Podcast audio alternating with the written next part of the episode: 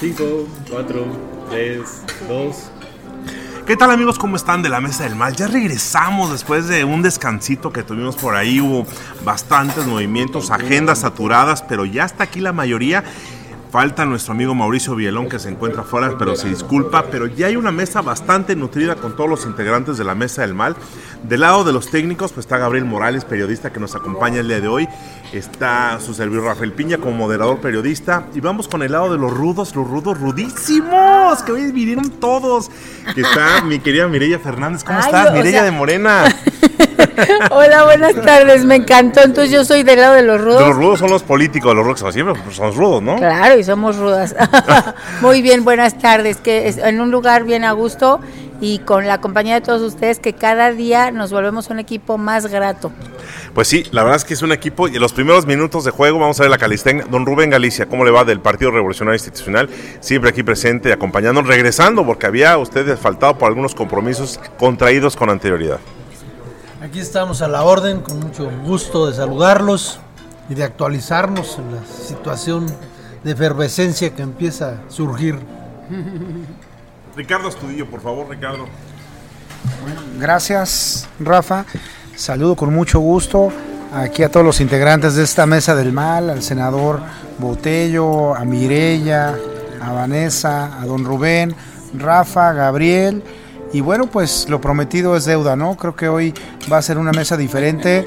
Perdimos una apuesta de este lado que hoy la estamos pagando. Y digo que va a ser diferente porque creo que va a ser un ambiente relajado. Diferente como van a ser las elecciones del 2024, Rafa. Muy bien. Aquí en el estado de Querétaro. Vale, gracias.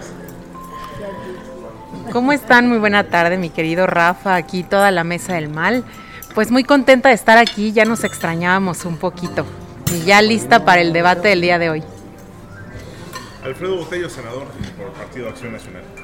Pues agradecer mucho aquí a, nuestros amigos que compartamos la mesa, agradecer al anfitrión que es don Ricardo Astudillo. La apuesta que él habla es una apuesta deportiva y en el calor de la contienda. Ahí con don Fernando Paniagua, que por cierto no está. Saludos, Fer, en estos momentos, que está teniendo allí compromisos profesionales. Pues bueno, muchas gracias nuevamente a Ricardo, que es actualmente diputado por el Partido Verde Ecologista y es el dirigente aquí estatal. Muchas gracias Rubén, muchas gracias a Vanessa, muchas gracias a Mireya, desde luego a Gabriel y a don Rafa también, hombre. Muchas gracias, muchas gracias.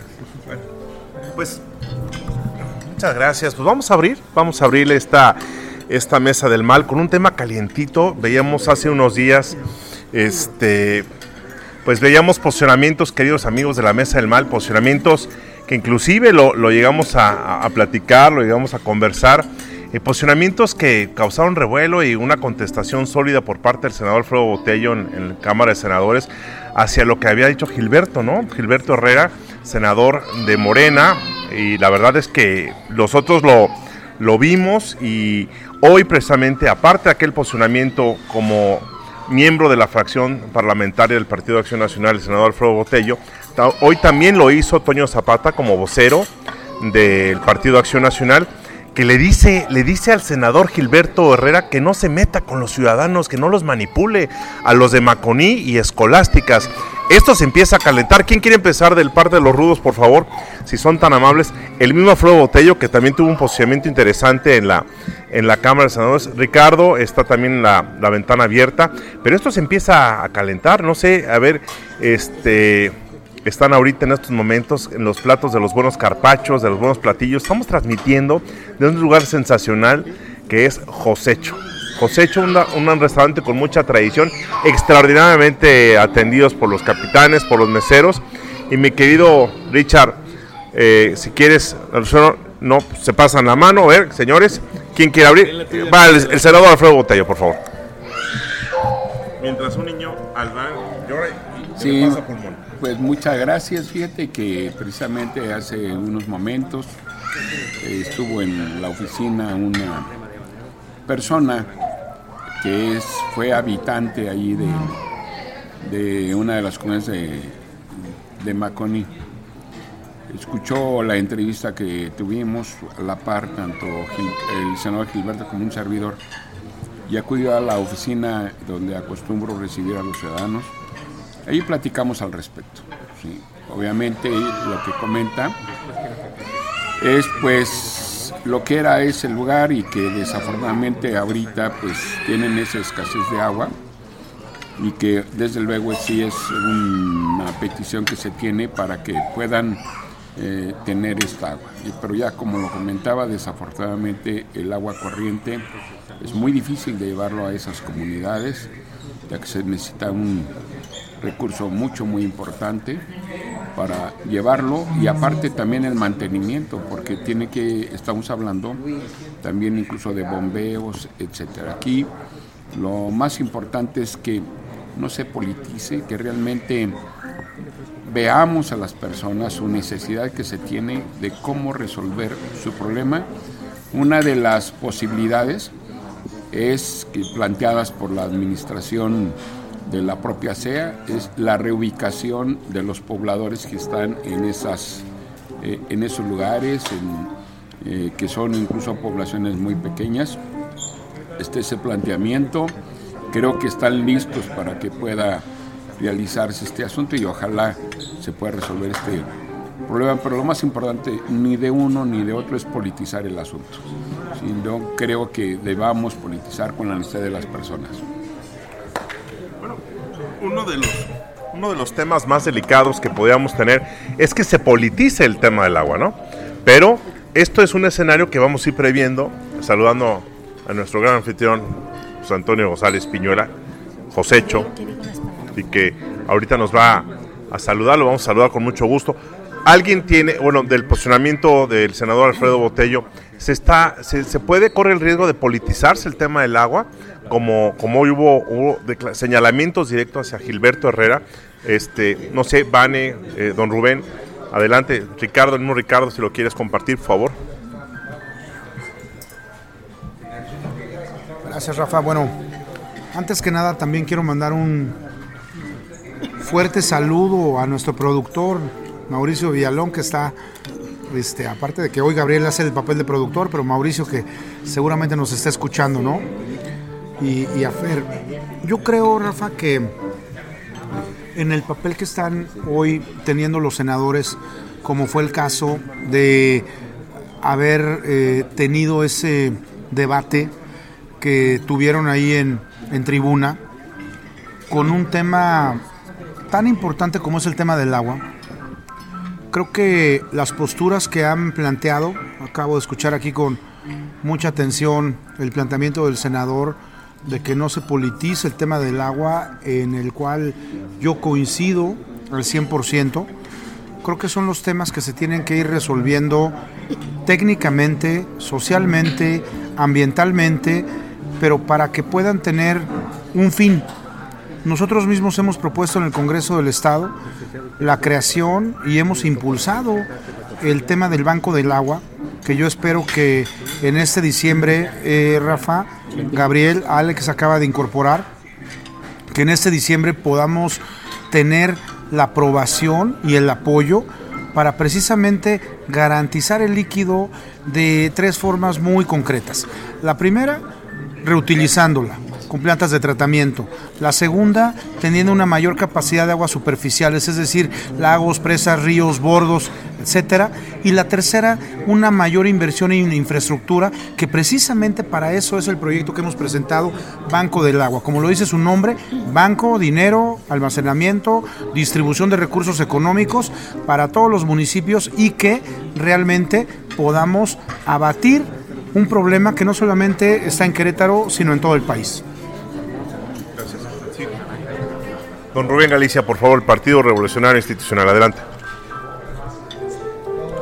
Con el respeto a la mesa, la verdad es que es verdaderamente importante que el tema del agua se tome con un alto sentido de responsabilidad, un sentido social que nos permita entre todos buscar solución y no estar generando problemas que no los paramos.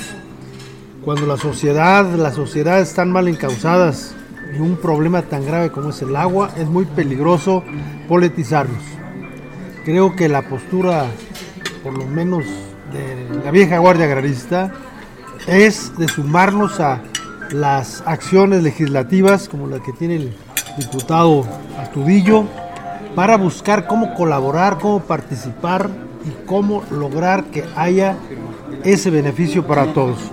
Ya hemos hecho planteamientos a diferentes instancias y a diferentes autoridades y creo que lo más importante es que rescatemos la infraestructura hidráulica de aguas superficiales para buscar la mejor manera de la solucionar el problema. Quiero, quiero, hacer un, quiero hacer un paréntesis, otro paréntesis para dar la bienvenida a Ale Olvera, analista y politólogo. ¿Cómo estás, mi querido Ale? Muy Qué bien, muy bien. Tú le pusiste la mesa del mal. Fíjate que sí, ¿eh? Yo fui, yo, yo fui el que Sí. sí, sí. Él la de hecho, bautizó. yo fui el que bautizó la mesa del mal. yo fui. Oye, Padrino. José Antonio González Piñuela Josecho, un gran empresario, precursor de la gastronomía en Querétaro, amigo de los amigos, y estamos encantados de estar aquí en esta, en esta transmisión del podcast de la Mesa del Mal desde Josecho. Te saludo mucho gusto. Dedícanos unas palabras. Sé que no te gusta mucho hablar, pero dedícanos unas palabras a los rudos y a los técnicos, por favor. Una historia en Querétaro, ¿eh? Gracias, eh. un gusto que estén aquí. Eh. Ojalá y estén todos los días, me gustaría. nuestro patrocinador Tenemos una apuesta. No, la América Astudillo. no. La América o el Gallo. Sí, Josecho, Josecho fascinado, comiéramos y cenábamos aquí todos los días, pero oye, Gabriel, y vamos, vamos desmenuzando esto. Tiene dos, dos señales eh, muy claras, sale Gabriel. Esta, dice Toño Zapata, que no manipule a la gente, Gilberto. Y, por otro lado, bueno, pues las políticas de- del agua no, o los reglamentos no se deben politizar. ¿Se puede contaminar el tema del agua, Ale? Creo que está contaminado desde el punto de vista que lo partidizas. Si bien es cierto, la, la- política debe de ser, eh, debemos de entrar en un pragmatismo, que algunas me dijeron que ya no se, que no se podía ser un humanista pragmático. Sí, sí se puede. Se tiene que ver todo lo que sea lo mejor para la sociedad, no importa el partido que sea. En el momento que, la- que las, acciones parti- las acciones políticas o las acciones del gobierno se partidizan, ya le dieron en la madre. Y eso es lo que está pasando con el senador Herrera, que ya lo está politizando. Gabriel. Pero más partidizando, ¿eh? No, yo, yo voy a, a contracorriente un poquito. El, todo es político, o sea, no le podemos pedir a los políticos que no hagan política. El senador está haciendo política, el gobierno del estado también está haciendo política. Eh, eh, tan está haciendo política el gobernador que está presentando pues gentes que seguramente estarán en la boleta en su cuenta de Twitter, Twitter mañana, tarde y noche. Aquí el tema es que hay una cosa que hay un antídoto para lo que podría ser como la manipulación, la demagogia, demagogia y el populismo. Y es muy sencillo. El populismo aparece cuando hay demandas insatisfechas. No quieres que haya populismo, atiende las demandas insatisfechas. Así de sencillo es, es lo que opino. No sé cómo opinen los demás, pero esa sería la visión más rápida de... Si no quieres que haya un líder populista, atiende las demandas. En cuanto haya demandas insatisfechas, existe la posibilidad de que haya alguien que las articule, que las intente eh, hacer propias como banderas de lucha. Y estamos en la antesala electoral, o sea, sería, sería difícil que no se usaran como bandera electoral. Tonto el político que no las usara como bandera electoral, porque estaría dejando ir pues una oportunidad política. hablando de políticos. Y bueno, Mireya Fernández, que es de- del Movimiento Regeneración Nacional de la 4T, y atacaron a uno, uno de los miembros de la 4T, a don Gilberto Herrera, senador. Pero queremos escuchar tu postura, Mireya. Bueno, yo, yo coincido mucho con, con Gabriel. Al final, eh, más allá de verlo como un tema social, como lo planteó nuestro compañero eh, Rubén Galicia, eh, para empezar es un derecho humano, ¿no? Entonces, desde ahí es algo que debemos de cuidar, que es algo que en Querétaro creo que debemos de tener muy claro. Los derechos están por encima de absolutamente todo y el acceso al agua es un derecho humano.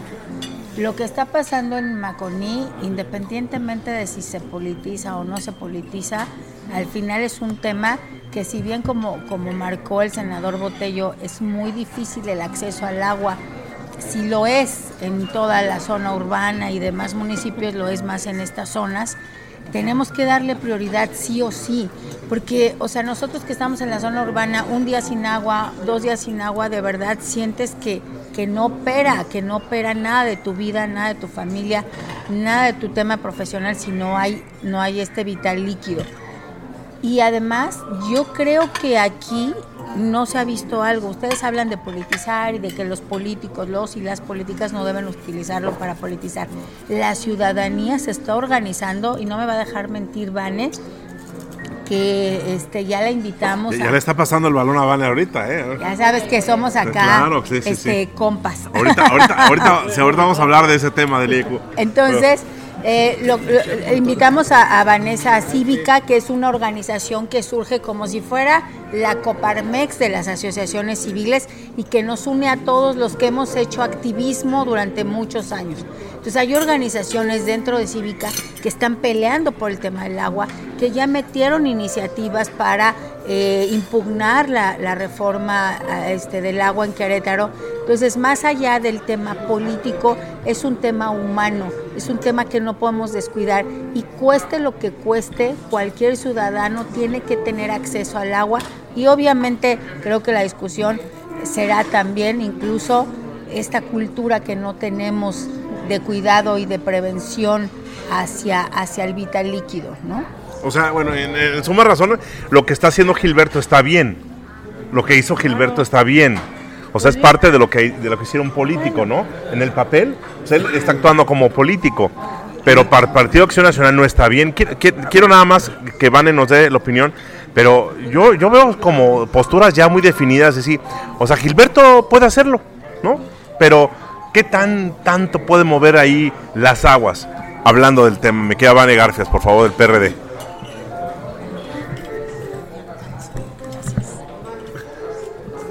Pues bueno, coincido totalmente con Ale y con Gabriel.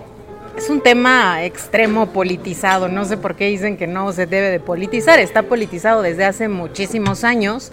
Y también creo que una realidad es que si los funcionarios desde el primer nivel hasta el último nivel hicieran lo que les toca, pues prácticamente esto sería otras cuestiones, porque el tema del agua no es nada más de una persona, el tema del agua sí depende de los legisladores y legisladoras y depende de todos y todas. Aquí un punto bien importante también es saber quién llega a esos puestos.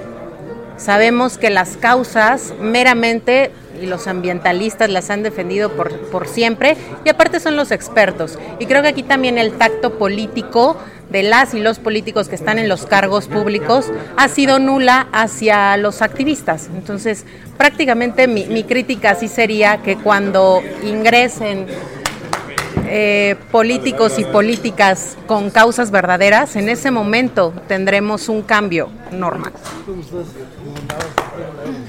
Oye, vamos a hacer un paréntesis. Pura puro, puros paréntesis, está lleno de paréntesis. Déjame decirte que está arribando aquí a nuestra mesa. Está el exgobernador Francisco Domínguez Servina. Ay, Pancho, ven para acá, ven para acá, hombre. Está, vino a saludar. Vino a saludar coincidentemente. Pancho, ¿cómo estás? Qué gusto saludarte, Pancho Domínguez. ¿Cómo estás, amigo? ¿Qué, qué travesuras andan? Ay, Ándale, no, mira, ¿cómo muy es? democrática ¿Ya la mesa. A de Olvera. Eh, sí. Oye, la vez la mesa del mal, mira, nosotros nos, nos reunimos todos los miércoles en el restaurante 1810, eh, en la mesa del mal. No, ¿Te pues cuál más, hace 30 Mira, años. Es la mesa más democrática y la política que tiene que ser así. Morena, PRI, Verde, PAN, este, PRD. No, y, y del lado de los rudos, de Ah, los sí. técnicos, damos, bueno, Paniagua, que no pudo venir, Mauricio Villalón, que está en el, del otro lado del charco, y tu servidor Rafael Piña, pero trajimos dos buenos gallos, Gabriel Morales, Sí, no. Gamolo y Al Olvera. Ah, No, muy bien. no, no te quieres sentar un ratito, me quiero Pancho Domínguez. Oye, Yo tengo con dos Ah, bueno, Pancho. Oye, este, Pancho, ¿cómo has estado? Bien, ¿Cómo va el tema del estadio de béisbol? Platícanos. Según los avances que nos dicen, reportan 43% de avance de, de la obra. Conspiradores para la próxima liga. La Liga Mexicana de Béisbol viene su consejo a revisar la obra para liberar completamente ya la contratación de los peloteros. Oye, no, no puedo aguantar la tentación de preguntarle a Pancho de los movimientos y los destapes y los videos. ¿Cómo, ¿Cómo quedan las cartas para ti, Pancho? ¿Quedan bien? ¿Se bajó Luis? ¿Se queda Luis? Y los demás, pues ya están empezando a... No, no tardan en renunciar, Pancho. ¿Cómo los ves tú? Agustín Dorantes. No, yo soy el único que no puedo opinar porque no me tocan esas decisiones. En mi tiempo me tocaron, yo las hice. Sí. Este, hoy le tocan Son algo- difíciles esas decisiones, Pancho. Siempre complicadas, pero al final llegas a los consensos, como se ve una foto de unidad, que es lo, lo importante. Y pues eh, mucha suerte. ¿no? Este, son decisiones del gobernador Curi, este, que yo siempre lo voy a, a respetar y a apoyar además. ¿no? Pero vemos un Pancho Domínguez vigente, activo en el Partido Acción Nacional. Seguirás trabajando, seguirás participando, involucrándote, Pancho. Hasta que se vaya el inútil de Marco Cortés. A- a- Ahí está la postura y mira, eh, déjame, le paso el micrófono a Ale Olvera. ¿Quién? Que ba- bajaron a... No, ya dijo que decisión del gobernador, ¿no? De Luis Nava, que no, no va, ¿verdad? Nava no va. Son decisiones del gobernador y yo no sé las pláticas entre ellos y ni pido saber. Lo que pides es que el Partido Acción Nacional permanezca eh, que, para el que próximo- siga triunfando este el- los gobiernos del PAN La y mira que de aquí tengo compañeros este de- que requiero y respeto a- además pero pues sí es que el PAN siga gobernando Querétaro Pancho Domínguez, ex gobernador de Querétaro y miembro activo del Partido Acción Nacional. Ale, ¿le querías decir algo, Pancho? Que tiene toda la razón del mundo. ¿Por Marco? Cortés le está haciendo mucho daño a Acción Nacional. Está perdiendo la oportunidad histórica, y que me perdone don Rubén, de exterminar al PRD y al PRI. Ese, ese frente no sirve para nada, lo único que hace es dañar Acción Nacional. Pero Alito muy bien. ¿no? Ah, no, pues es a los que está beneficiando. Ahorita vamos a hablar de No, tema. no, es cierto. Bueno, Pancho, muchas gracias y te esperamos próximamente a la mesa del el día- mal. el día que me inviten, Saludos a Mau. Villalón, a Mauricio Villalón. un saludo fuerte abrazo a Mauricio Fernando y Paniagua y a también. mi querido Fer este se le estima y se le quiere igual que a todos ustedes Gracias, Pancho. Pancho Domínguez, Francisco Domínguez Servién, ex gobernador de estuvo aquí en Josécho, mira, está saludando y, fue muy, muy cauto en sus declaraciones, pero algo, algo nos ibas a dejar, este, Vane. Tu postura era es muy clara. Tienes derecho de réplica, inclusive, ¿eh? Ya, ya lo puso. Oye, ya aprendió Pancho la mecha de. Vamos con Vane, vamos con Vane, vamos con Vane. Échale, Vane. Échale. Bueno, el que se lleva se aguanta. El que se lleva se aguanta. Mi estimado Alex, todos los partidos están en la misma crisis. Aquí los que tenemos y las que tenemos que salvar a los partidos, porque los partidos son un vehículo, somos las personas que realmente tenemos una causa. Y los que nos desgastamos, no solo en una elección, sino desde siempre, dando las luchas que se deben de hacer desde la ciudadanía. Entonces, yo ahí sí te diría, no generalices y mejor hay que meterle a lo que sí, que es la ciudadanía y que se pongan a trabajar a cada uno y cada una donde le toca, porque tenemos que hacer la chamba de varios y varias sin un goce de un sueldo porque no hacen su trabajo. Yo un reconocimiento al gobernador, ya que él siempre le ha gustado agarrar el, el toro por los cuernos, ¿no? Y este fin de semana estuvo en la zona del supuesto conflicto, donde hay soluciones, allá en Cadereyta. Les quiero comentar incluso que hace una semana la Comisión Estatal del Agua, junto con el gobernador, tomaron una gran decisión. Tomar agua del acueducto 3 con un disparo en Cadereyta para dotar a más pobladores de Cadereyta para que puedan tener ese vital líquido. Situación similar que se hizo también en Ezequiel Montes por esa decisión que tuvo el gobernador, porque el gobernador es una persona que toma el toro por los cuernos y allí estuvo en esa zona de conflicto. Hoy, como les comentaba, estuve con esta persona y me decía, ojalá el gobernador vea que en estas comunidades cercanas a Maconí, no en Maconí, tienen esa necesidad y que se pueda atender como se está atendiendo. Muchas gracias. Bueno, eh, vamos a, vamos por obviedad de tiempo. eh, está claro las posturas de cada uno de los integrantes de la mesa del mal en el tema del agua, se politiza o no, el tema del gobierno del estado, que, en palabras del senador Alfredo Botello, está bien asistido, bien atendido y con un seguimiento bajo el orden del imperio de la ley. Vamos a otro, otro tema de comer. Vamos, en un ejercicio de honestidad, acaba de pasar el segundo informe del gobernador Mauricio Curi, en donde da cuenta de los resultados del trabajo que se hace en la administración, pero me gustaría escuchar las diferentes voces de esta mesa del mal, cómo desde su óptica y los periodistas, compañeros periodistas aquí presentes, qué es lo que se ha hecho, pero también lo que hace falta y lo que hay, lo que hay en cartera pendiente, las necesidades, quién gusta comenzar. Siempre empezamos por las damas, por el respeto siempre de la mesa del mal. Y Gabriel Morales y Ale Olvera la van pensando porque también es importante los, el lado técnico. Adelante, por favor. Mi querida Ale Olvera, no ha participado mucho. Ale Olvera, el segundo informe de Mauricio Curi. Mira, yo creo que, dos cosas son destacables de, de, lo- de los dos años de gobierno de- del gobernador Curi. El primero, el transporte público le entró con todo. Y como él lo dijo, él no vino a cambiar, sino vino a romper la caja. Eso, eso es importantísimo. Eh, algo que, que hay que destacar.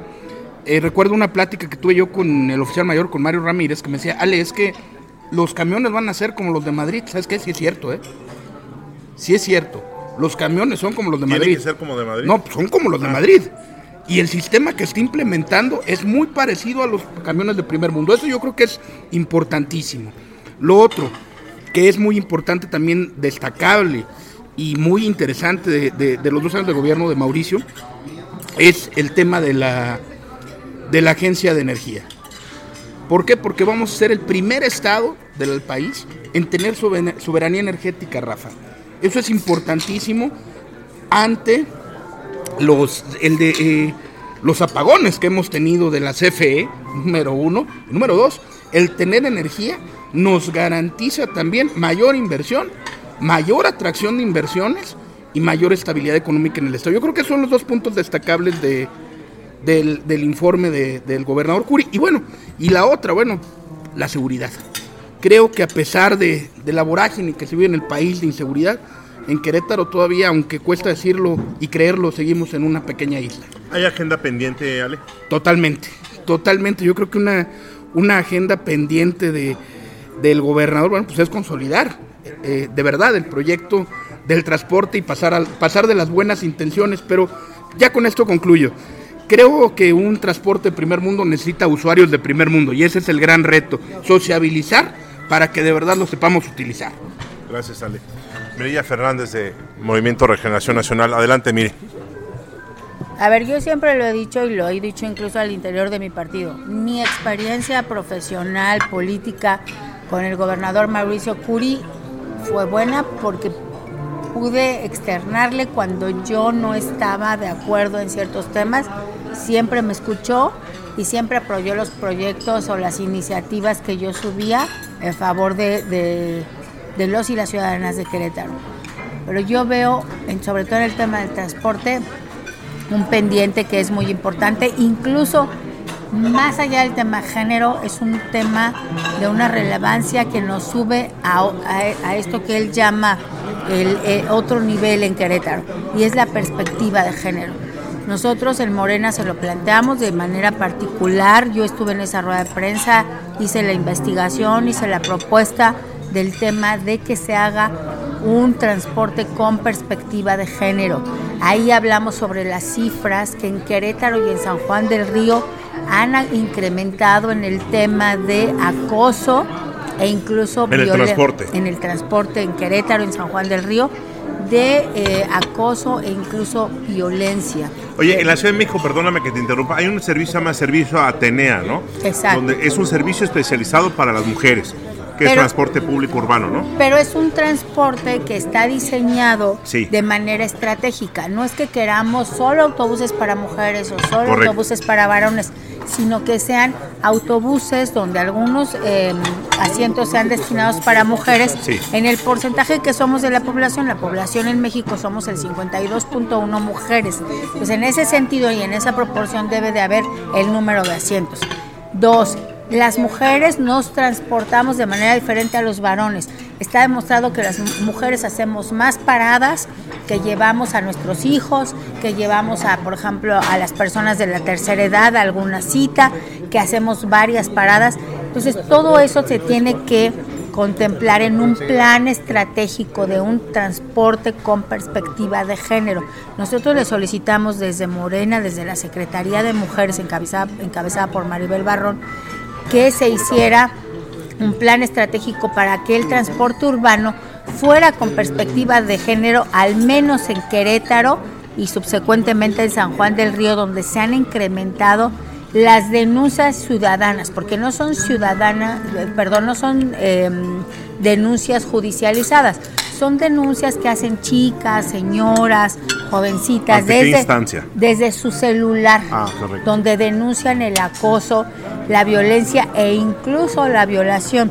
¿Qué pedimos nosotros? Que se haga todo un plan estratégico que ya está diseñado, no hay que inventar el hilo negro. En la Ciudad de México y en otras grandes ciudades alrededor del mundo se hace. Incluso en el Estado de México, la semana pasada tuve la oportunidad de estar con el secretario de Movilidad, que es eh, el exdiputado Daniel Cibaja por Morena, que bueno, les tengo que comentar que me contrató como asesora para el tema del diseño de transporte con perspectiva de género en el Estado de México, que para mí es un gran honor, y que eh, no nos podemos quedar atrás en Querétaro. Se tiene que hacer sí o sí un diseño de transporte con perspectiva de género porque ya la ciudad lo requiere, tanto en Querétaro como en San Juan del Río. Ese sería un pendiente de mencionarle al señor gobernador que se considere. Gracias, mire, don Rubén Galicia, eh, en agenda pendiente del gobernador Mauricio Curi y los avances que usted puede observar en el segundo informe de gobierno eh, ante la legislatura que rindió su informe de gobierno como está marcado constitucionalmente.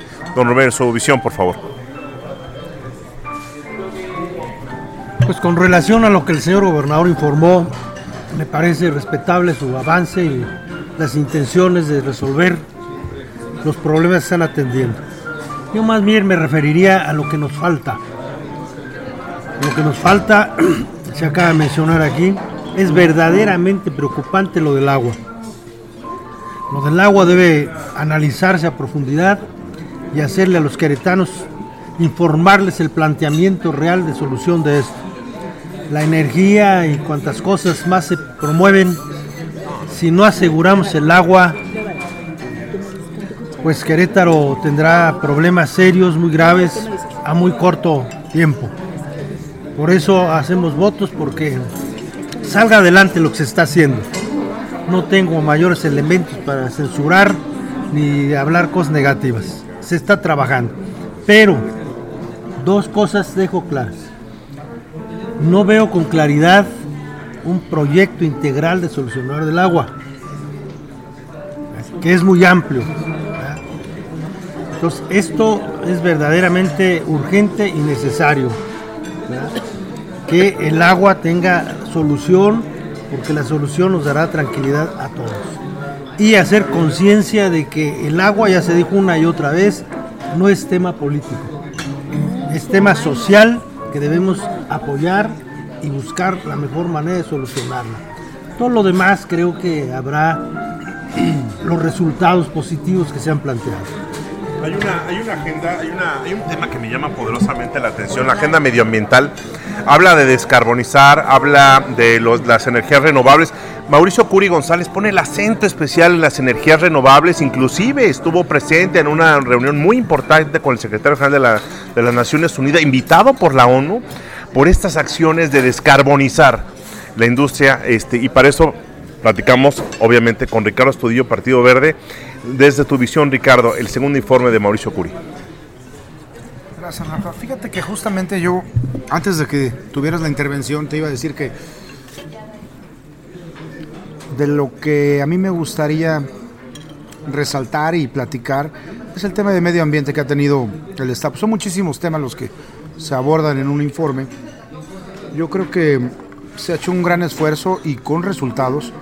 El tema de que se hayan generado al principio de esta legislatura, nosotros como diputados aprobamos los famosos, dichosos impuestos verdes, que al principio causaron una molestia con los empresarios y sobre todo con las empresas que no son de aquí, son extranjeras, como son muchísimas las que operan, ¿no? De Japón, Taiwán, eh, Holanda, Alemania, España, muchísimas empresas que están en, en los parques industriales y que fueron los primeros que de alguna forma no estuvieron de acuerdo con el apoyo de las cámaras que se pudo socializar. Creo que hoy es lo que está llevando a Querétaro a estar en los foros internacionales en donde no solamente es cobrar eh, un impuesto, sino es de, de qué forma vas a compensar si tú eres una empresa grande que emite gases de efecto invernadero y que dañan la contaminación del aire de la entidad en donde estás, ¿no? que se puede trasladar a Guanajuato, Michoacán, eh, Hidalgo, dependiendo de los vientos dominantes que existan.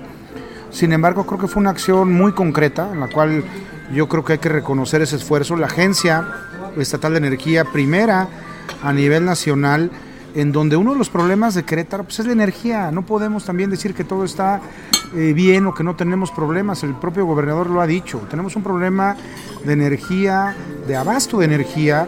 ¿Y qué, qué sucede con el abasto de energía? No son los apagones, no es que no puedas generar o, tener más colonias, es que no puedas tener un desarrollo real.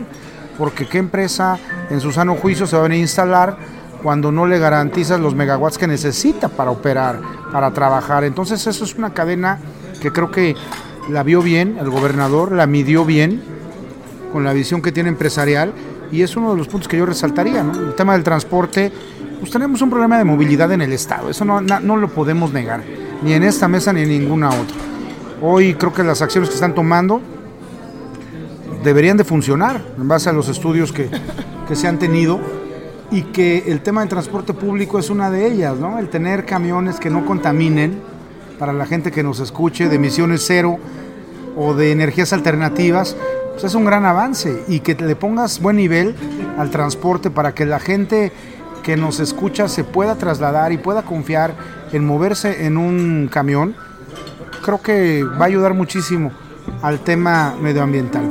Peña Colorada, por ejemplo, también es uno de los casos eh, históricos en Querétaro que le toca al gobernador, que tampoco quiero decir que haya sido Quien autoriza puro, es Andrés Manuel, ¿no? El- el- Sí, el o sea, tampoco quiero decir que haya sido un mérito de él. Aquí el senador Botello no va a dejar mentir.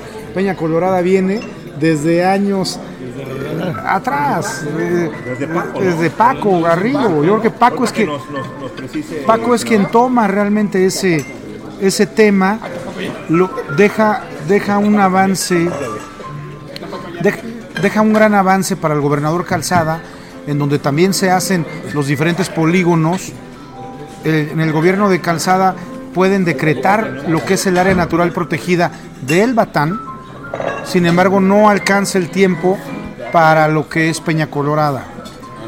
Se tardan seis años más y hoy le toca a este gobierno el decreto federal y creo que es un súper avance y lo explico muy rápido.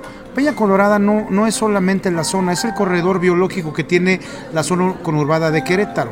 Peña Colorada se conecta con el Tángano, Parque Nacional Cimatario y el Batán. Es una L que tenemos, que nos da el clima templado, no inundaciones, todo lo que tiene que ver con la protección de fauna, de flora, lo más importante, que nos ayuda a poder contrarrestar los efectos de la contaminación. Creo que en el tema de medio ambiente que a nosotros nos corresponde, como dirigente y como legislador, eh, ha sido un avance muy grande lo que ha eh, llevado a cabo este gobierno. Y ahorita me gustaría que le entráramos también a los otros temas, como lo que dijiste hace un momento de pobreza cero. Me interesa ese tema que se presentó, Que lo porque presentó hoy el gobernador. sí, pero es un tema también que se le tiene que dar el reconocimiento al presidente de la República, Andrés Manuel López Obrador. Vale. Pues bueno, yo creo que haciendo un análisis de pues, estos dos años de gobierno de, Mauricio Curi, si bien sabemos que inició con mucho tema escandaloso, porque le tocó el tema de la lluvia, le, tomó el te- le tocó el tema del estadio, le tocaron mucho tema que inclusive pues fue nota nacional muchas veces y creo que en un corto tiempo, ¿no? Y creo que supo resolver y creo que también ahí lo que se tiene que hacer es darle el reconocimiento a las personas mal o bien que hicieron su trabajo. Creo que hasta ahorita lo ha hecho. Eh, a mí me gustó mucho algo que dijo el gobernador el día de su informe, que fue, tengo que tener un equipo más brillante que yo para que esto pueda seguir avanzando. Y creo que eso es lo que hace falta en los líderes actualmente y más en los que tienen un encargo público que es un gobierno estatal. Y pues bueno, sabemos que no todo es aplaudible, pero al final creo que desde donde le ha tocado, desde donde la ha hecho, eh, se, ve, se ve un avance, se aventó todo el tema de 5 de febrero, que pues para muchas y muchos también ha sido todo un tema. Vamos a ver cómo queda a final de año 5 eh, de febrero y yo creo que al final es un hombre de retos. Eh, y eso creo que eso sí deja un aplaudible para él pero creo que también le han tomado, le ha tocado tomar fuertes decisiones. Tuvimos el escándalo también de todo el tema de acoso, que al final, bien o mal, pues a veces tapan las cosas con un dedo. Sabemos que en las secretarías del Estado, en las dependencias de gobierno, en los municipios, pues se destapó una cloaca, ¿no? Que al final ahora las mujeres tenemos derechos para poder hacerlo valer y que también le ha entrado al tema de las mujeres. Yo creo que ahí sí le, quedaría un poquito más a meterse con nosotras las mujeres que realmente hacemos y, damos esa lucha contra la violencia contra las mujeres. Y pues bueno, yo creo que, que todavía le queda la mitad del trienio. Sabemos que pues vienen muchos cambios, viene aparte una próxima elección y pues él tiene que armar logísticamente lo que le queda para poder operar. Pero vamos a esperar. Creo que antes que nada de hacer una crítica, siempre es bueno hacerla con eh, mesura y también razonada. Creo que el gobernador ha dado resultados, falta todavía, pero creo que ahí va. Gracias. Senador Alfredo Botello, por favor. ¿Todo bien? No, mira, del sistema del transporte hay dos cosas muy destacables. Una, que es, él anunció desde su presentación que hizo en el centro de convenciones que habrá competencia. No va a haber una empresa única del Estado como antaño, sino él está apostando en crear una empresa para competir con los privados que están prestando este importante servicio para la población. Y dos, hablando de mujeres. Que ¿Quién va a operar la mayoría de este transporte? Las mujeres.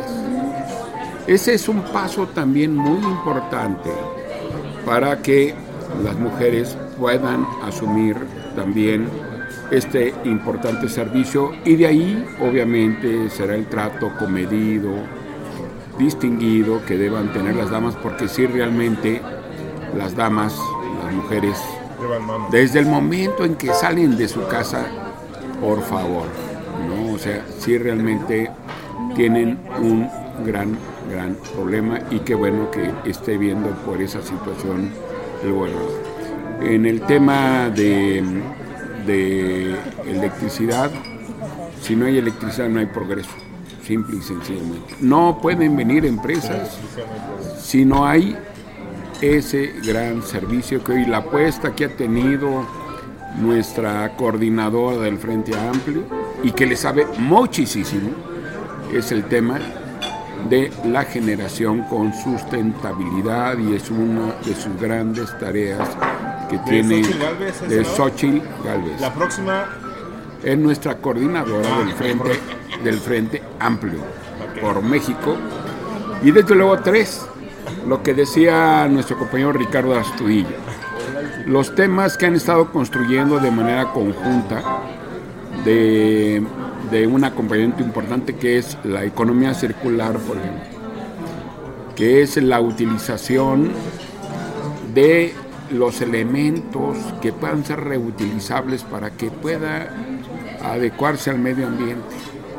También lo que hablaba del impuesto verde, donde podemos ver que el desarrollo no está peleado con el medio ambiente y que le está apostando precisamente la legislatura donde está nuestro amigo Ricardo y todos los legisladores para que en Querétaro se instalen empresas, pero que también con gran responsabilidad del medio ambiente. Y por ello es que de todo el mundo Querétaro fue distinguido con esa gran invitación que le hicieron a nuestro gobernador, acompañado por un secretario que le sabe bien al, asunto, don Marco del Prete, creo que está haciendo bien su chamba y está incrementando empleos, porque es lo que necesitamos, empleos, más empleos y más empleos, menos subsidios. Hablando de Pancho, que estuvo aquí con nosotros hace poco, hace un ratito. Pancho cuando- tuvo deuda cero. bueno, sí, pero además también fíjate, cuando le comentaba el asunto de las, de las becas para los denominados malamente los ninis, me decían, no nos preocupa, porque en Querétaro sí hay empleo, sí hay oportunidad para los jóvenes, y de las 20 mil becas o para, para las personas que no estudiaban o no trabajaban, ¿saben cuántas se aplicó en Querétaro? ¿Cuántas? no llegaron ni a 3 mil y estaban por parte del gobierno federal contempladas 20 mil. ¿Por qué? Porque en Querétaro sí hay oportunidad para los jóvenes y es lo destacable, no del gobierno del PAN, del PRI o del gobierno federal, es las condiciones que tenemos en Querétaro y que podemos trabajar de manera unida, cohesionada, por el bien de todos. Y eso es lo que aquí tenemos, para que juntos podamos desarrollar e ir por el progreso. El. Querétaro que queremos. Decía el gobernador, el gobernador decía, si hay, sí hay de otra, si hay de otra, decía el gobernador del estado. Pero déjenme, déjenme ir al bando de los técnicos, porque también tenemos que ver. Gabriel Morales Gamolo, Infogeek, por favor. Ay, decía mamá Gamulo, ¿no? A ver, yo, yo- Gamulo. Yo me voy a ir por la tangente, pero pues más bien invitaría a la gente a que hiciera un ejercicio muy sencillo. Agarren el primero constitucional y ahí se definen los derechos humanos. Entonces, en cada uno de esos derechos humanos hay que pues, ir viendo, hay avances, hizo algo en salud, hay un hospital, hay una nueva clínica COVID, hay transporte, hay derecho a la vivienda, derecho a la salud, derecho a la educación. Y frente al primero constitucional, pues ir poniendo palomitas. Pero, digamos, mi, mi inquietud y la participación va más en el sentido de que quisiera recuperar el ánimo democratizador de 1988, porque creo que los formatos ya nos están quedando a deber, porque eh, ese, ese ánimo tanto de en su momento el Maquío, en su momento gentes que ya se nos fueron, se nos adelantaron como Porfirio Muñoz Ledo, de interpelar al presidente ese régimen monolítico de Miguel de la Madrid, creo que en esos no han, pasado treinta y tantos años y no hemos avanzado. Mí me gustaría ver informes más interactivos, informes en los que los titulares del Ejecutivo sean cuestionados y contesten a los cuestionamientos. Un informe pues trimestral como el que hacen en España sobre el estado de la nación y está Vox, la ultraderecha, la ultraizquierda, los partidos que la apoyan y Pedro Sánchez contestando. Me gustaría ver al senador, al senador Alfredo Botello haciéndole preguntas en su último informe al presidente de la República, Andrés Manuel López Obrador, pero lamentablemente como que la democracia mexicana se fue para otro lado. Siguen siendo la fiesta del presidente, y del se, y se quedó, que no se quedó más que en un ejercicio de rendición de cuentas, de cuestionamientos, pues en, en encontrarle la vuelta para que siga habiendo cierto ceremonial Claro. del día del gobernador. A Ese sería nada más este, mi, mi apunte respecto de, del tema. No sé si en ese ánimo parlamentario estoy pidiendo una carta de los reyes cuando ya no tengo edad, pero a mí me gustaría que, que como partidos, que como demócratas avanzáramos en esa normalidad de que pues se pueden cuestionar, se pueden decir, hasta- se pueden hasta mentar la madre, pero todo queda de alguna manera en el ámbito institucional y ese creo que puede ser una buena salida de escape frente a muchas tensiones que luego se nos van a la sociedad como polarización. O sea, si vemos que los, que los políticos se cuestionan ahí, pero que guardan civilidad, pues es un ejemplo para la sociedad que pues, la crispación no va más allá de cuestionarnos. No tenemos que pasar más allá de, de- de, pues sí cuestionar, pero seguimos siendo seguimos siendo mexicanos, seguimos teniendo un, un conjunto de valores en común que nos deben mantener cohesionados. Va- vamos allá, al- pide la palabra en el extremo derecho, extremo izquierdo. Va para allá.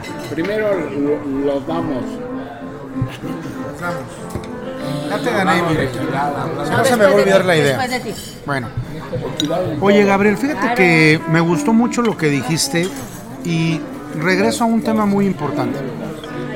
Ahorita que tocaron ya el tema de Xochil Galvez, ¿no? Como coordinadora del Frente Amplio, la verdad es que si hacemos una comparación en esos temas serios eh, con la doctora Claudia Sheinbaum, quien ha sido eh, una pionera de los proyectos en Ciudad de México que han funcionado y que han sido reconocidos por la ONU, han sido reconocidos a nivel internacional.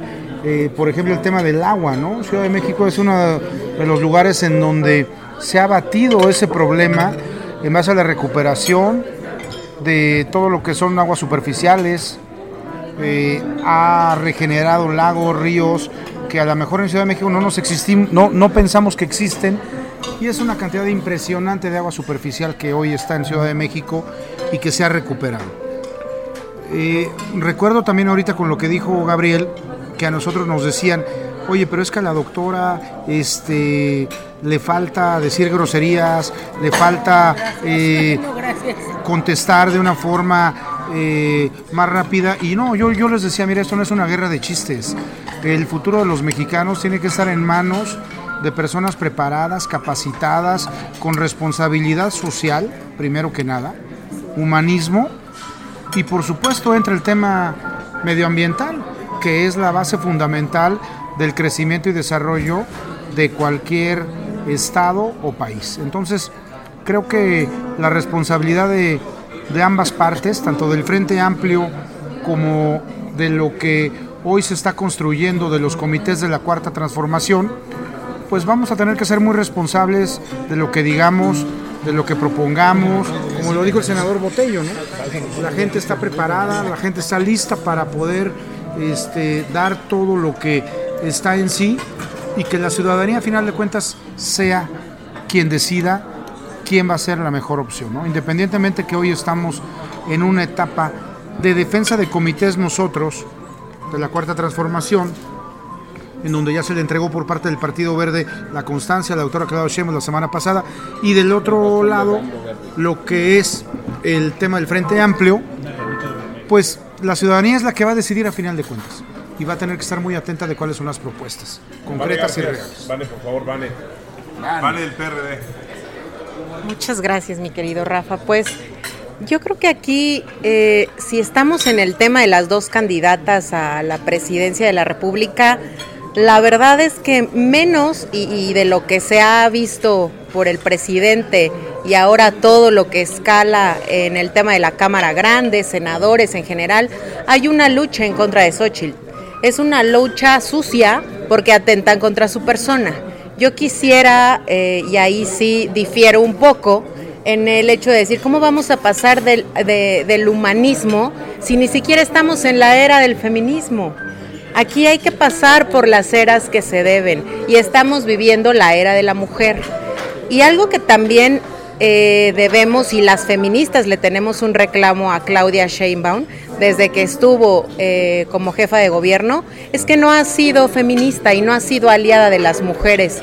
Yo ahí sí le doy todo el reconocimiento a Xochitl, porque a pesar de no venir de abanderada o siglada del partido que lucha por el tema feminista, ella se ha favorecido en favor de las mujeres y en favor de todas las causas, no solamente en tema de mujeres. Aquí es importante que no podemos brincar de una era a otra sin vivir realmente lo que nos toca. Y a mí lo que sí eh, me, me preocupa bastante es que va a ser una contienda el próximo año bastante violenta. ¿Por qué? Porque la encabezan dos mujeres. Y sabemos que este tema va a desarrollar un odio y ya lo está generando por los mismos discursos de odio del presidente hacia Xochitl y hacia todo lo que venga para poder dar un equilibrio a nuestro país que lo necesita. Porque sabemos que la, 4, la 4T ya no es la que tiene la bandera de la esperanza, ya se la arrebatamos. Ya con Xochitl Galvez ahora regresa la esperanza de volver a tener ese equilibrio y esas causas que la gente sí necesita. Yo dejo por ahí mi comentario. ¿Qué? ¿Qué pasó? Ale Olvera. ¿Qué?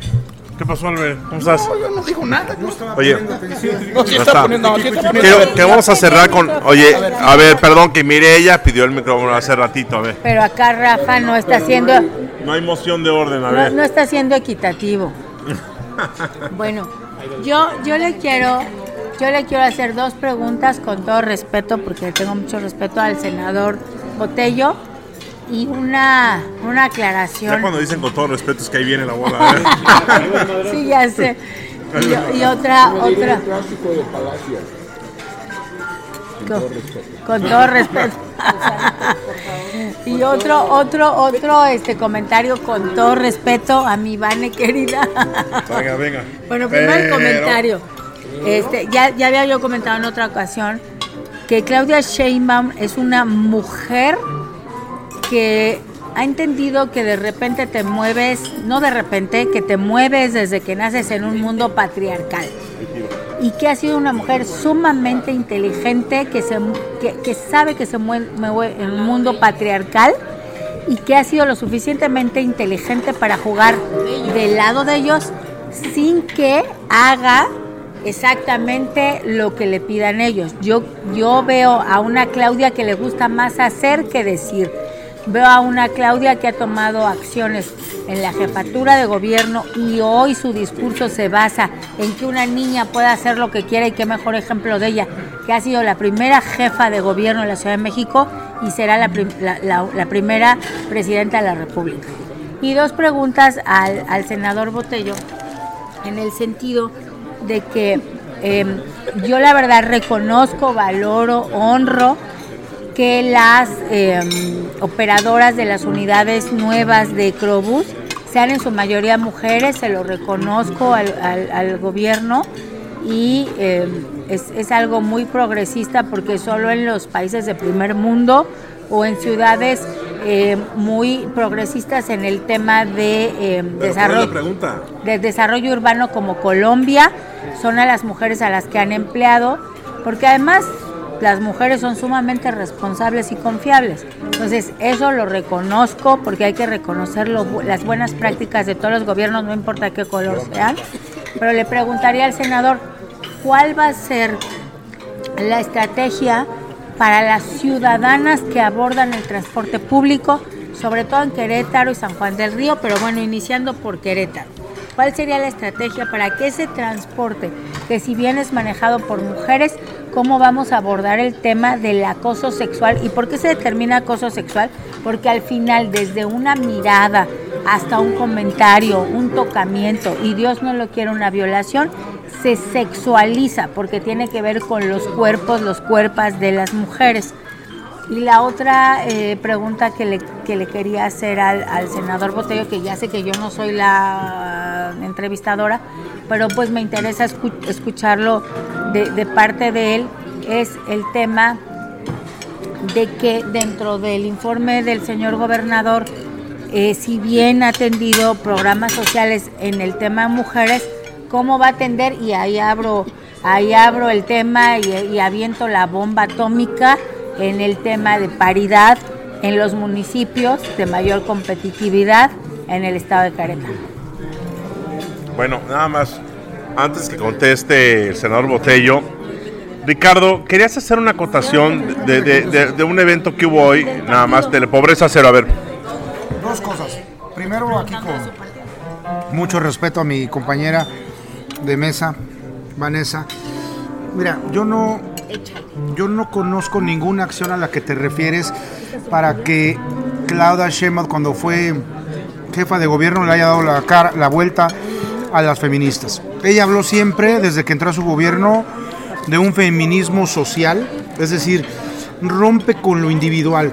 No se vale decir, yo como mujer rompo el techo de cristal y voy a llegar. No, vamos a llegar todas, o van a llegar todas, o que se realmente se genere como un derecho social como lo estableció ella. Acciones, te puedo decir, muchísimas que hizo a favor de las mujeres, empezando por ser pionera en la tecnología de los números de emergencia, de atención, de centros en donde las mujeres fueron atendidas. El paseo de las heroínas, por ejemplo, es un ejemplo que se me viene ahorita a la mente. El haberle dado esa justa dimensión a las mujeres indígenas desde la Ciudad de México. O sea, hay muchísimas acciones su propio gabinete conformado, su procuradora eh, de medio ambiente, mujeres, eh, los cargos más importantes, finanzas, cultura, turismo, todas ocupadas por mujeres. Entonces, yo no veo, honestamente, en dónde le dio la espalda a las mujeres o al feminismo. Claudia Sheinbaum, en sus años que tuvo al frente de la Ciudad de México. Ese era por un lado. Y lo digo con mucho respeto, si me quieres contestar bien, si no, ahí dejo mi comentario. Y segundo, por último, el tema de, de lo que hoy se presentó, eh, Querétaro con pobreza cero, algo así el programa, ¿no? Sí. No me lo sé porque no fui invitado, pero bueno, eh, el nombre. Pero también quiero... Pero fueron diputados. Sí, bueno, a nosotros no nos llegó la invitación, pero bueno, ese es otro tema. Eh, yo creo que el, el tema de la pobreza cero en el Estado tiene mucho que ver con la política del presidente de la República, Rafa, y te voy a explicar por qué. O sea, pocas veces hablamos de la cantidad de dinero que llega al Estado por parte de los programas federales y que los pilares, empezando por adulto mayor, por el tema de jóvenes construyendo A los ninis.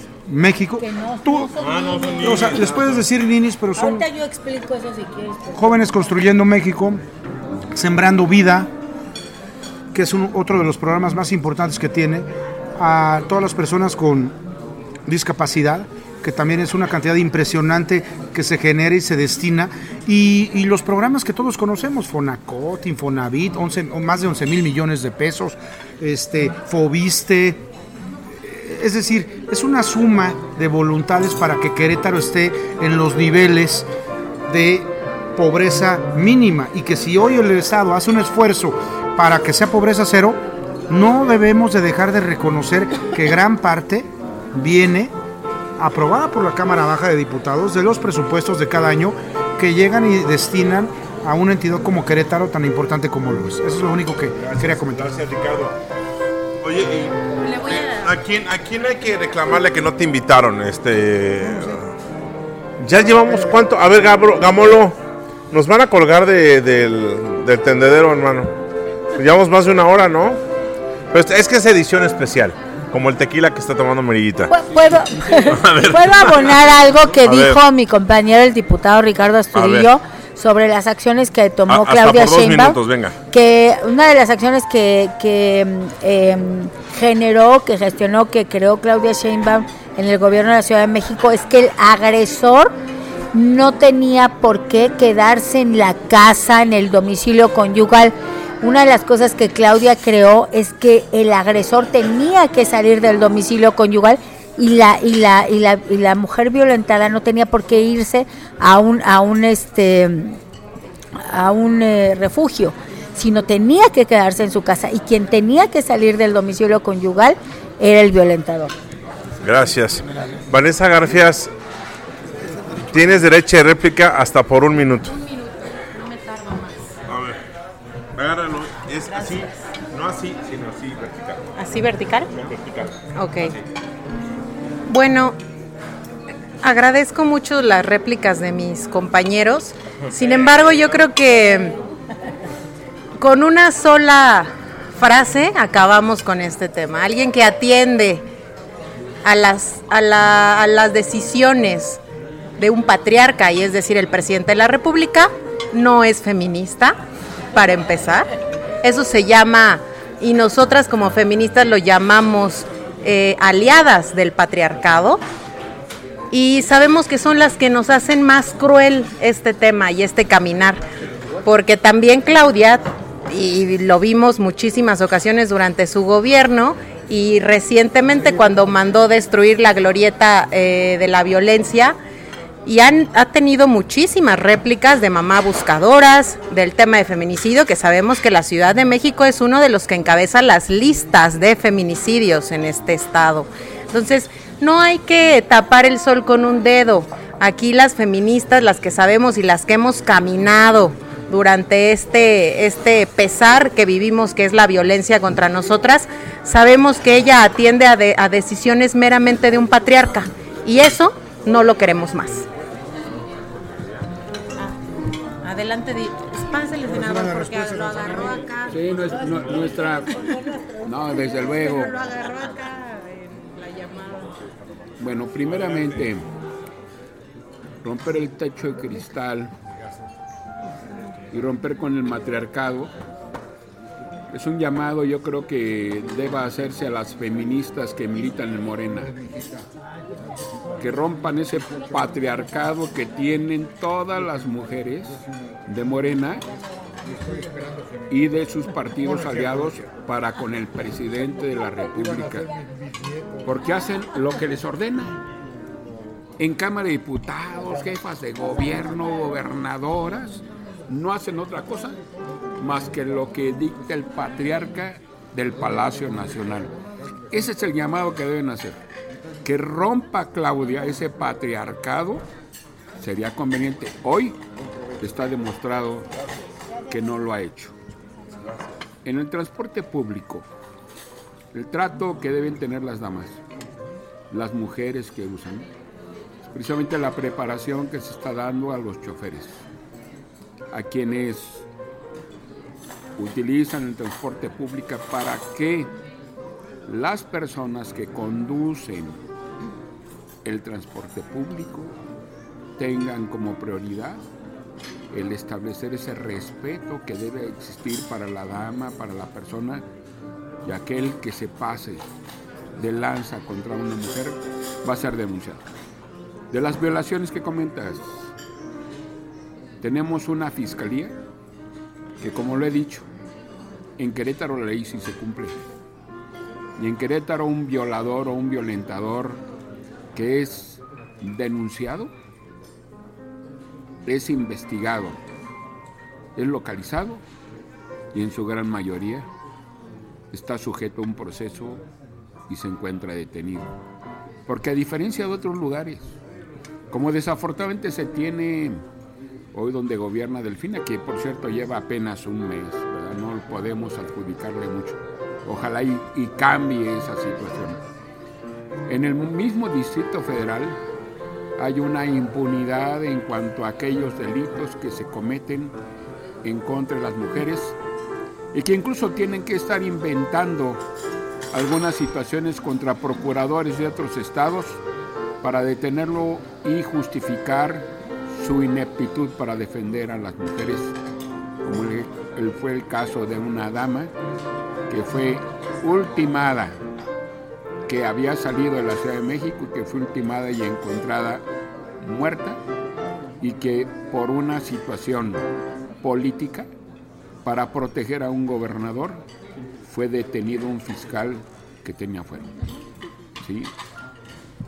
Eso es en cuanto ve a estas dos situaciones. El otro que me comentabas, el segundo tema era ah, la paridad en los municipios. Obviamente hay, hay competitividad, sin lugar a dudas.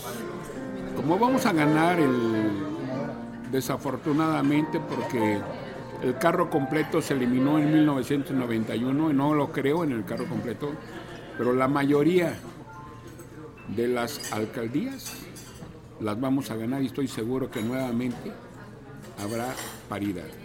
Hoy en el Congreso existe paridad, incluso no existe, porque nos ganan las mujeres ¿eh? en el Congreso. Eso es paridad. En mi, en mi, en mi, grupo, en mi grupo parlamentario en el Senado son más damas que varones. Y ojo, ¿eh? mujeres que hombres, porque así entiendo yo la paridad.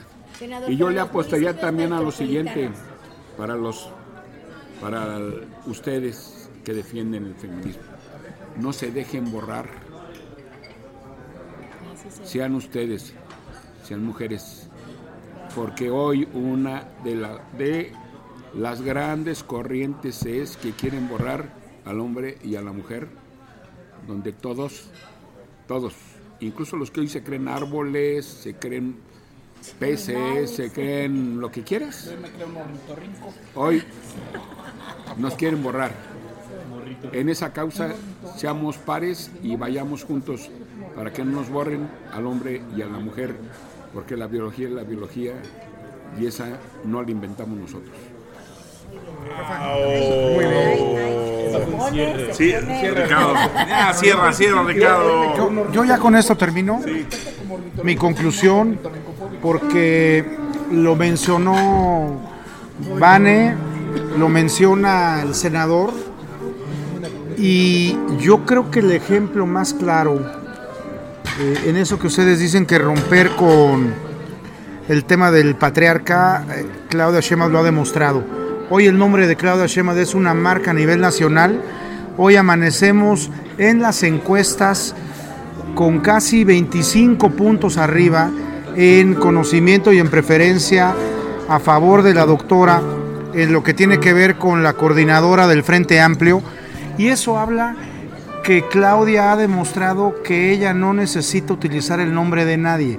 Ella ha sido, y por eso fue la que la gente decidió por encima de los demás competidores, ya para no decir nombres, ya para que nos metemos a los temas de, de la gente que no fue la preferida de la ciudadanía de todo México. La marca y el nombre, la experiencia, su talento como ser humano hablan por sí sola. Y yo creo que ustedes como mujeres la tienen que reconocer, la deberían reconocer, como nosotros reconocemos a Xochitl Galvez como una mujer exitosa, como una mujer de trabajo, como una mujer legisladora de muchos años. Y yo creo que dentro del ámbito en el que estamos hablando, si gana Claudia Sheinbaum, ganan las mujeres. No puedo, o no, no puedo entender que gane una mujer y que una mujer diga, no, es que no ganamos las mujeres. Ganó una mujer. Ahora sí que, perdón que lo diga, pero si están dos mujeres en la contienda, hoy las mujeres ya son las que van a ganar porque van a tener una futura presidenta de México. Concluye, Vane. Vane. Bueno, ya mi conclusión, prometo no excederme más de un Instrucción del minuto. patriarca. Instrucción del patriarca dice. Pero no te voy a hacer caso, Rafa. El tema es que no te voy a hacer caso. Bueno, yo aquí la verdad es que sería muy contundente porque cuerpo de mujer no garantiza conciencia de género. Hemos tenido y les hemos pagado becas tan caras a tantas mujeres que han tenido una curul en San Lázaro, en los municipios, en los gobiernos, todavía en los gobiernos no, porque apenas estamos teniendo gobernadoras mujeres. Y el análisis y la crítica es duro, cuando todavía no hemos tenido el, el- para ser paritariamente adecuados en tema de mujeres. Entonces, yo ahí sí no puedo reconocer, y porque yo me asumo feminista, tal vez otras mujeres la pueden reconocer desde el ámbito donde ellas la conocen. Yo no la puedo reconocer como feminista porque a mí no me representa a alguien que tiene tanta deuda con el feminismo.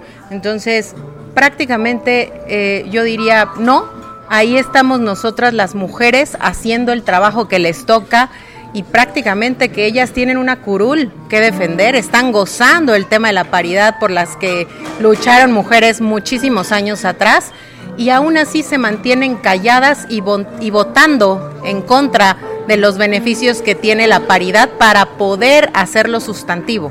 Porque una cosa es que tengan curules 50 y 50, eso no nos garantiza una paridad sustantiva. Y también la parte importante, y creo que es algo que está normalizado, es la lógica patriarcal. La lógica patriarcal que las mismas mujeres tenemos impregnadas en nuestro ADN. ¿Por qué? Porque así crecimos. Y es un trabajo de deconstrucción y de estudiar bastante. Entonces, démosle esa parte y sí, perdón, pero no puedo reconocer a alguien que no se ha asumido feminista y que no me, no me representa. Un, escenario peor, por último termino, un escenario peor creo, creo que sería lo que están elucubrando eh, tanto Alito como Marco Cortés, como Zambrano, como Santiago Krill, que lo único que están haciendo es repartiendo eh, los espacios en el Senado de la República, en las diputaciones federales, en los estados, inclusive menospreciando a su propia coordinadora del Frente Amplio. Eso sí sería algo grave, eso sí sería algo que les debería de doler a las mujeres que pertenecen al Frente Amplio, que realmente se atrevieran tres hombres o cuatro o cinco, los que fueran, a dejar marginada a quien han decidido que sea su coordinadora y que ellos estén más preocupados hoy por la repartición de los curules en Cámara Baja, Cámara Alta, gubernaturas, diputados locales y que de eso se tratan sus giras al interior de la República, dejando a un lado a su coordinadora que deberían de darle todo el absoluto respeto para que ella sea la cabeza y la que decida qué es lo que va a hacer estos tres partidos y quién los va a representar. Eso sí sería una verdadera equidad de género. Lo que sí te quiero, o sea, o sea, Xochitl no tiene patriarca. Yo, yo, yo, No, yo espérame, es que va a cerrar don Rubén, porque no ha hablado. Don Rubén, por favor, don Rubén, y luego ya cierras tú, Mirita. Xochitl no tiene Ya me lo No tiene-. No, Xochitl no tiene patriarca porque es la tonta útil. Ya, me- yo, ya Ah, ah, la, tonta. de No, la- sin no, insultar. eh, no, no, no, no, a ver, No, no, no, a a ver. a ver, no estoy hablando de mujeres. Ubícate, ubícate, u- ubícate el concepto de, ubícate el concepto de tonto útil. El tonto útil es aquel que no sabe a qué está jugando y lo ocupan. Te la voy a poner bien sencilla. ¿Sí? Si, algún, si alguno de los políticos experimentados hubiera visto la posibilidad de ganar, de ganar la presidencia de la República, no hubieran dejado a Xochitl. Y, y la prueba muy clara es, se baja Lili Telles, se baja Beatriz Santi- Paredes. Beatriz Paredes, se baja Santiago Krill. La única que cree que en verdad puede ganar es Xochitl. Y no romanticemos. Ese es el problema que veo, una crisis de realidad de nuestra clase política que romantiza.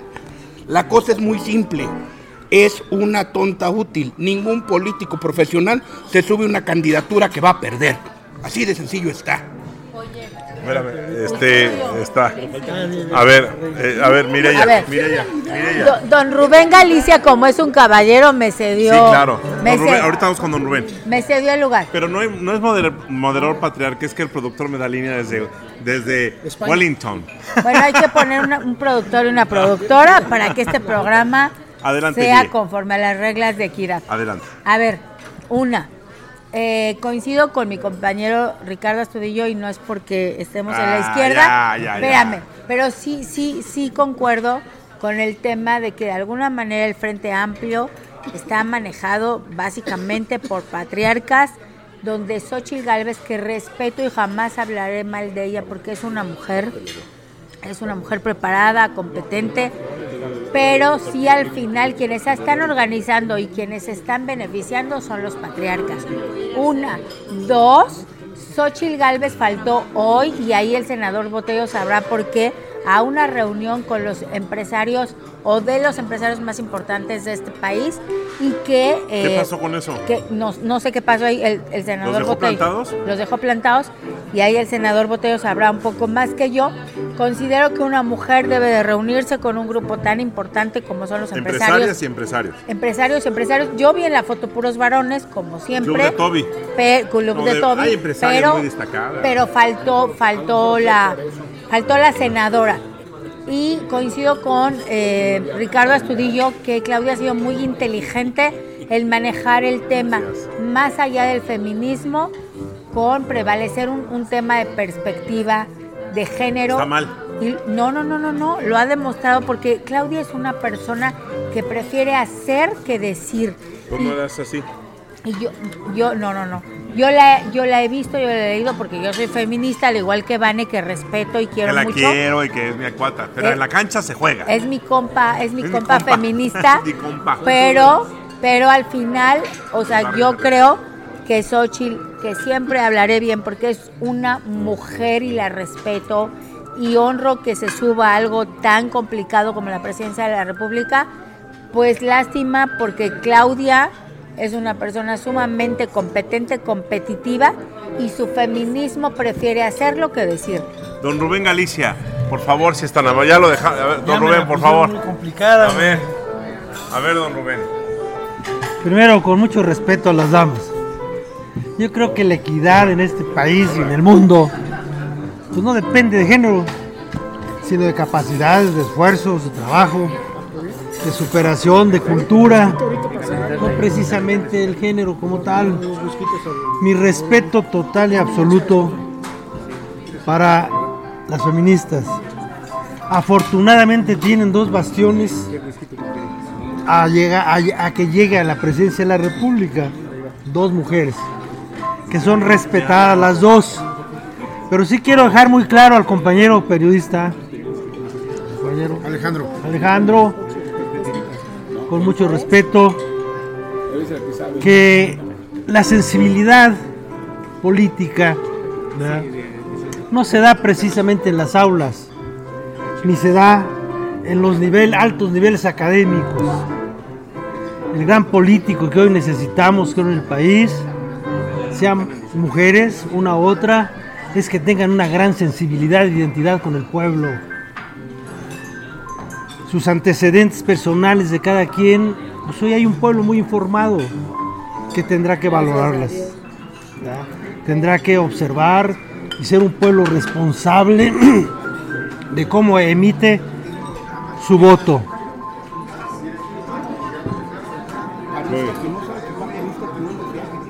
Pero juzgar a una persona porque ha tenido la decisión que muchas gentes pudieron tenerla y no la tuvieron, pues creo que es de reconocerle. ¿Qué ambicionamos fuera de esta mesa del mal y en, todos los en todo el territorio nacional?